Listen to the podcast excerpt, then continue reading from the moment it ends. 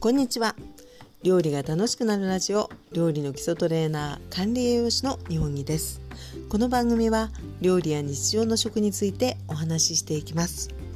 え本日は第107回目の放送となります。今日のテーマです。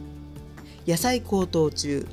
玉ねぎが主役の食べ方参戦。ということでえ今日はですね玉ねぎのお料理についてお話ししていきたいと思います。えー、私は、えー、神奈川県というところに住んでるんですけれどももうここですね、えー、数週間もう23週間はやっぱりこう長雨とか悪天候の影響で野菜がねやっぱり非常に高くなっております。でやっぱりあの育ちもですねなかなかそんなにこう太太ることもできずやっぱりこう小さい状態で、えー、あの品薄なのでお値段も上がるということでねなかなかこう野菜をたっぷり食べたいんだけどっていう時期ではあるんですけれどもえこんな時こそですねあのお家にある玉ねぎをねあのふんだんに使ったらどうだろうかということでえ今日はあの玉ねぎに注目していきたいと思うんですね。玉ねぎというともうあらゆるお料理に皆さん使ってると思うので今更ねというところはあるかもしれないんですがえ今日はですねわり、ー、かしあの主役的に使える、まあ、量的にもですねあの玉ねぎをこうたっぷり入れたような、えー、比較的簡単なものを、えー、3つご紹介していきたいと思います。それでは早速参りましょう。1つ目です。1つ目は丼でございます、えー、玉ねぎの入っている丼と言いますと親子丼だったりかず丼だったりっていうことで、えー、あ入ってるよねっていうところだと思うんですけれども先ほど申しましたように玉ねぎを中心にした感じの丼でございます。でもうあのお出汁のベースはもう親子丼なんかと一緒なんですけれども、えー、お味をねご自身で整える場合はだし汁そして、えー、みりんと醤油ほんの少しの砂糖という感じですし、えー、手っ取り早くあの簡単にという場合は、えー、市販のめんつゆなんかも美味しく作ることができます、えー、そういったですね煮汁に、えー、まず玉ねぎをねわりかし多めに入れましてね柔らかくなるまで煮ていきます。で、え、そこに、え、何かもしも冷蔵庫を見て、え、さつま揚げとかですねちくわなんかがあったら一緒に入れてもとても美味しくできますし本当にない場合はですね玉ねぎと卵だけでもあのお出汁がねあのふっくらこう染みていれば美味しいので、えー、何もない場合は溶き卵玉ねぎが柔らかくなったところで、えー、もう回しかけていただいてあとはご飯にのせていただく。という感じなんですね。で非常にシンプルなんですけどやっぱりねあのお出汁の味がよくてあの煮た玉ねぎの甘さもねあのしっかり感じられるのであの、ね、なかなかの美味しさでございます。で、えー、先ほど申しましたように、まあ、何か本当にあの練り製品かまぼことかさつま揚げのようなものでもいいですし入るとよりグレードアップで、えー、もう一つ私ね先日発見したんですけどあのお菓子のですねイカフライっていうねあの何ていうのかなスナック菓子のようなあのイカの味のベースのイカの形したようなおせんべいのようなスナックがあると思うんですけどあれをですねあの割って玉ねぎと一緒に煮ましてであのそのままでも美味しかったですし、まあ、あの卵でこう閉じても美味しいんですけれどもなかなかねあの揚げ玉あのおうどんなんかに入れるね揚げ玉なんかもこう売ってるんですけどああいったものをね入れてこう丼にすることもあったんですがあのイカせんべいはねなかなかイカの風味もあって非常にあの豊かな あの気持ちでいただくことができて、ね、なかなかお味もよろしゅうございました、えー、ご興味ある方ねよかったら是非あのお試しいただきたいと思います。さあそして、えー、2つ目です、えー、2番目はですね、え、中華風のカレー。でございます。で、えー、中華風のカレーってねあの近年割とこうテレビなんかでも取り上げられるようになりましてあのうちからですねさほど遠くないところに横浜中華街ってあるんですけど中華街のランチにあの今までカレーって見たことあんまりなかったんですけどねやっぱりこのあの1年ぐらいって結構あのカレーもね入ってたりすることがあってあ人気なんだなと思うんですけれども、えー、通常の、まあ、カレールーを使って作ったりとか、えー、あるいはあのヨーロッパ風ですね玉ねぎを飴色になるまでっていうような、えー、その後煮込んで作るようなカレーと違うところっていうのは、えー、中華風のカレーというのは本当にね割とスピーディーにあの仕上げられるんですよね。で基本は、え具を炒めて、えー、であの鶏ガラスープと調味料を入れてで最後水溶き片栗粉で閉じていく。でその調味料というのもあのカレー粉も入るんですけれどもそれ以外にあのオイスターソースのねあのお店が多いかもしれないですね。オイスターソースだったりあるいは家庭の場合オイスターソースをあまり使ってらっしゃらないという場合は砂糖と醤油でねあの本当に近い味があのできてとても美味しいので、えー割とね玉ねぎたっぷりがあの美味しくいただけます。ではざっと作り方ご紹介していきましょう。え深めのフライパンも中華鍋でももちろんいいんですけれどもそこにね玉ねぎをたっぷり炒めていくんですね。で切り方はね割と大きめ。あるいはあのご飯との馴染みがよくっていうことで言うとどうだろうな1.5センチ角ぐらいでもいいと思うんですよね。で結構ねたっぷりです。1人1人分で1 2個ぐらい全然あの入れていいんじゃないかなと思うんですけれども。そちらをまず油で、えー、炒めていきましてでもちろんですね玉ねぎだけでもね私作ったことあるんですけど美味しいんですがやっぱりねあのお肉あった方があのより豊かな味わいなので、えー、本当にあの豚肉のあのスライス薄切りだったりあるいは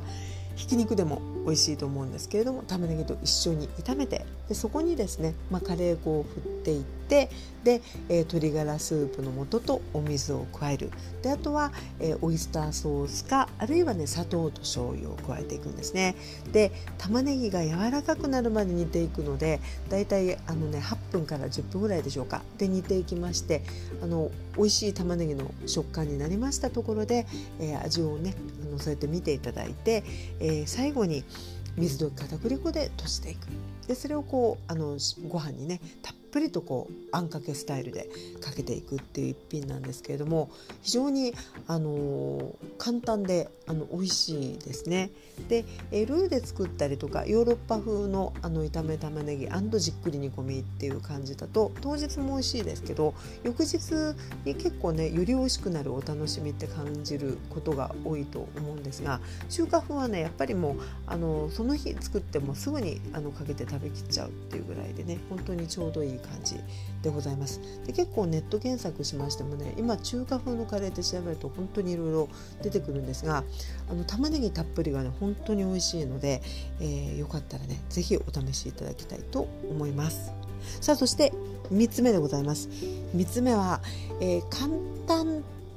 といえば簡単なんですけど揚げ物をあまりされない方はあちょっと面倒だなと思われちゃいそうですが、えー、おすすめなのでご紹介、えー、かき揚げでございます。でえ玉ねぎの、まあ、天ぷらだったりフライだったりかき揚げだったりっていうのねあの嫌いな方っていうのはあまりいらっしゃらないかもしれないぐらい玉ねぎ人気なんですよね。でかき揚げにしますと本当にいくらでもあの食べられて美味しいなって思うんですけれどもその時のね組み合わせですね。玉ねぎだけでも美味しいんですけれどもまあえー、皆様いろいろされてると思うんですよ、えー、玉ねぎと人参の組み合わせも美味しい。で、えー、玉ねぎとねきのこなんかの組み合わせも美味しいですよね。でいろいろ組み合わせられるんですがここでね私あの一押しと言いますか組み合わせ一押しでいうと玉ねぎとあの桜えびの組み合わせっていうのがね個人的にはとても好きな組み合わせでございます。で、えー、玉ねぎだけでもあの油の力ってね非常に野菜を美味しくするので、えー、揚げたて美味しいんですけれども、えー、桜えびのような干しエビですね、まあ、桜えびでもいいし網のようなより小エビちゃんでもいいんですけれどもそういったものが入ると、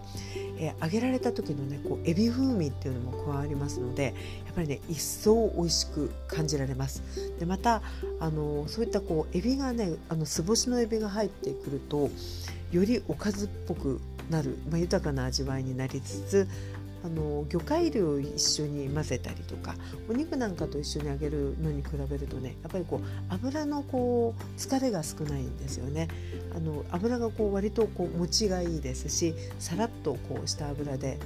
あの何回か使える感じになるので、えー、ぼしエビっていうのはねあの玉ねぎだけではなくてもう人参と組み合わせてもきのこと組み合わせてもあの美味しいので、えー、揚げ物をねよりおかずっぽく美味しくする素材として、えー、玉ねぎと、えー、すぼしエビの組み合わせね一つおすすめでございます。で、えー、かき揚げという感じで美味しくいただけますし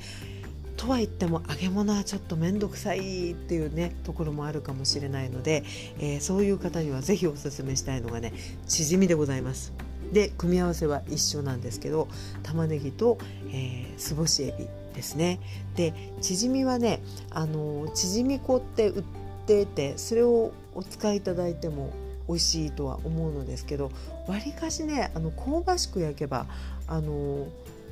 まあ、言っちゃなんですけどもう何でも美味しいというか、あのー、結構適当でもすごく美味しいんですよね。で例えばですねあの小麦粉とあのだし汁でこう溶いた生地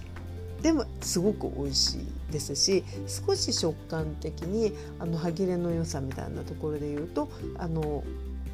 薄力粉とだし汁がベースなんですけどちょっと本当にさじ1杯2杯片栗粉を加えるっていうのもあの美味しいんですよね。であとはあの米粉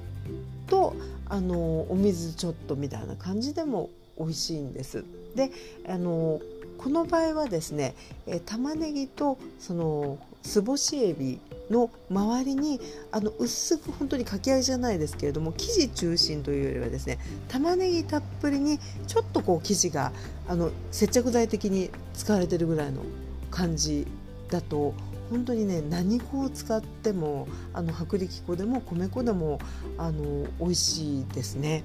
で、えー、米粉を使われる時はねあの生地を多く用意する時はねやっぱりあの卵があった方がいいですね。卵と水と米粉を溶く方があのつなぎがいいんですよね。米粉ってねあの水だけで溶くとちょっとこう最初パキッと硬くってで緩くなるとねちょっとこうなんていうのかな薄力粉より安定が、あの、良くないと言いますかちょっとこう何て言うのかなつなぎが弱くなっちゃうので、え米粉でお作りになる場合はね、え、卵、え、米粉えー、だし汁っていう組み合わせがあの作りやすいかなと思います。で、えー、薄力粉中心の場合はもう本当にあのだし汁で溶いてで卵入れるとね少しふわっとした感じになりますし入れなくてもねあの好きですね。なのでどちらでも大丈夫。で少し生地に味付けに塩をね少しだけ入れてでそこにこうたっぷりのあの薄切りにしたえー、玉ねぎ、まあ、薄切りでもいいし角切りでもいいんですけれども玉ねぎをたっぷり混ぜ込んでであとは、えー、桜えびとか網といったすぼしエビをですねあの入れましてですね、えー、フライパンに油をねやや多めちょっと多めな感じで、えー、熱しましてそこに、えー、その混ぜた生地をですねこう薄く広げていくんですよね。でその生地自体はちょっとねあの天ぷらの衣よりは少し重めぐらいあのしっかりした硬さぐらいが多分作りやすいと思うんですがそれでこう広げていきましてで、えー、もうあの上から見るとその生地が少し透き通ってくるぐらいまで焼いたところでひっくり返すとちょうど裏側あの鍋底に当たってた部分が香ばしくちょっと焼き色がついてる感じだろうと思いますので、えー、それで、えー、さらに焼いて、えー、火が通ったら出来上がりという感じなんですね。でタレはあの酢醤油をベースに少し甘さを加えてお砂糖を入れてもいいし、えー、ラー油とかね、えー、まあ、餃子のタレっぽくラー油を入れてもいいしということで、えー、タレをつけて、えいただくとねこれまたあのお酒のおつまみにはとてもとても美味しく召し上がっていただけるかなと思います。ということでえ今日はですね、え玉ねぎいつも活躍してるけど今回はあの料理のわりかし中心的に、え使う美味しい3品ということで、えー、1品目が丼そして2品目が中華風のカレー3番目が、えー、かき揚げまたはチヂミということでご紹介していきました、えー、よかったらぜひお試しください。えこの放送「料理が楽しくなるラジオは」え日常の食や料理についてお話ししております。何か参考にしていただけたらとても嬉しく思っております。ということで、え本日はここまでです。お付き合いいただきありがとうございました。それではまたお耳にかかりましょう。お相手は料理の基礎トレーナー、管理栄養士の日本木でございました。それでは失礼いたします。